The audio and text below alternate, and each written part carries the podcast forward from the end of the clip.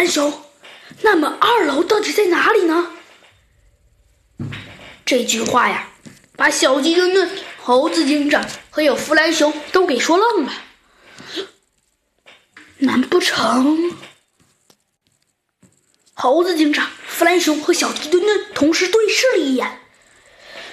可是这里应该是个山洞，山洞应该不会有楼梯的呀。这么说，猴子警长沉思了起来。这么说。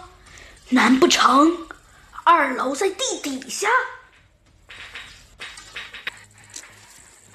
天下无敌、帅气无比的小鸡墩墩来破案了！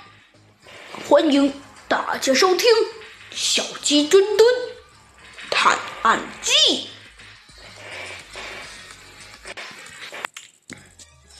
这么说，难不成二楼在地底下？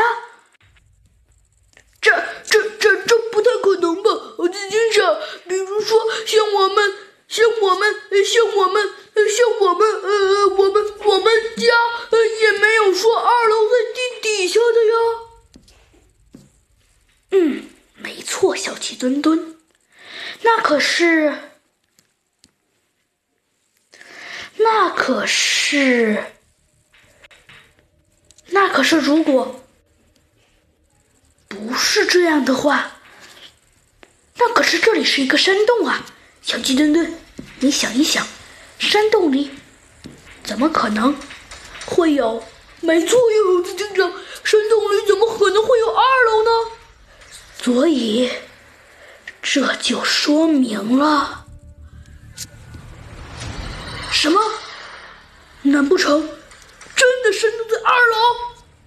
没错，我也感觉二楼应该在地底下。所以呢，只见弗兰熊已经开始挖洞了。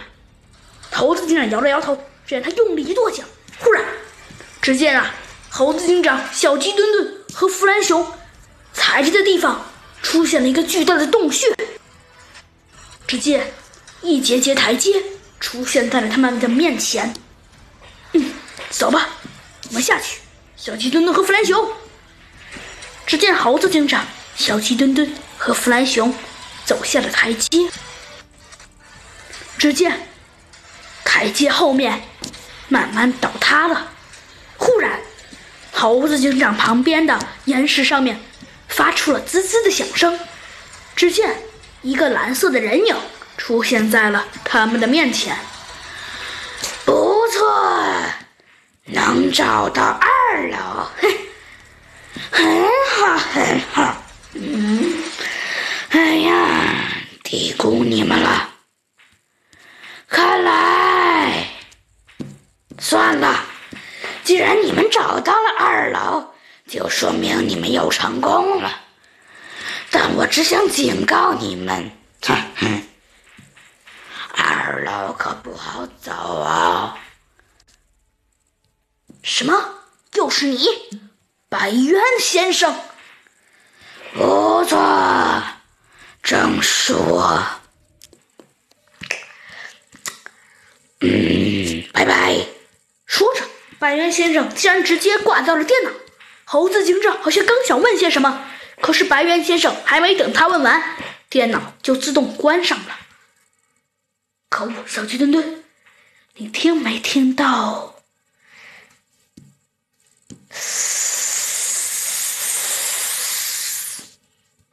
就在这时，一阵奇怪的声音传入了小鸡墩墩的耳朵里。小鸡墩墩一个机灵，一屁股坐在了地上。他左看看右看看，可是左右没有人呢。可是就在这时，一个长长的、宽宽的黑影出现在了。他们的面前，小鸡墩墩努力的抬头一看，只见那一只紫色的巨大的蟒蛇，竟然直接出现在了他们的面前。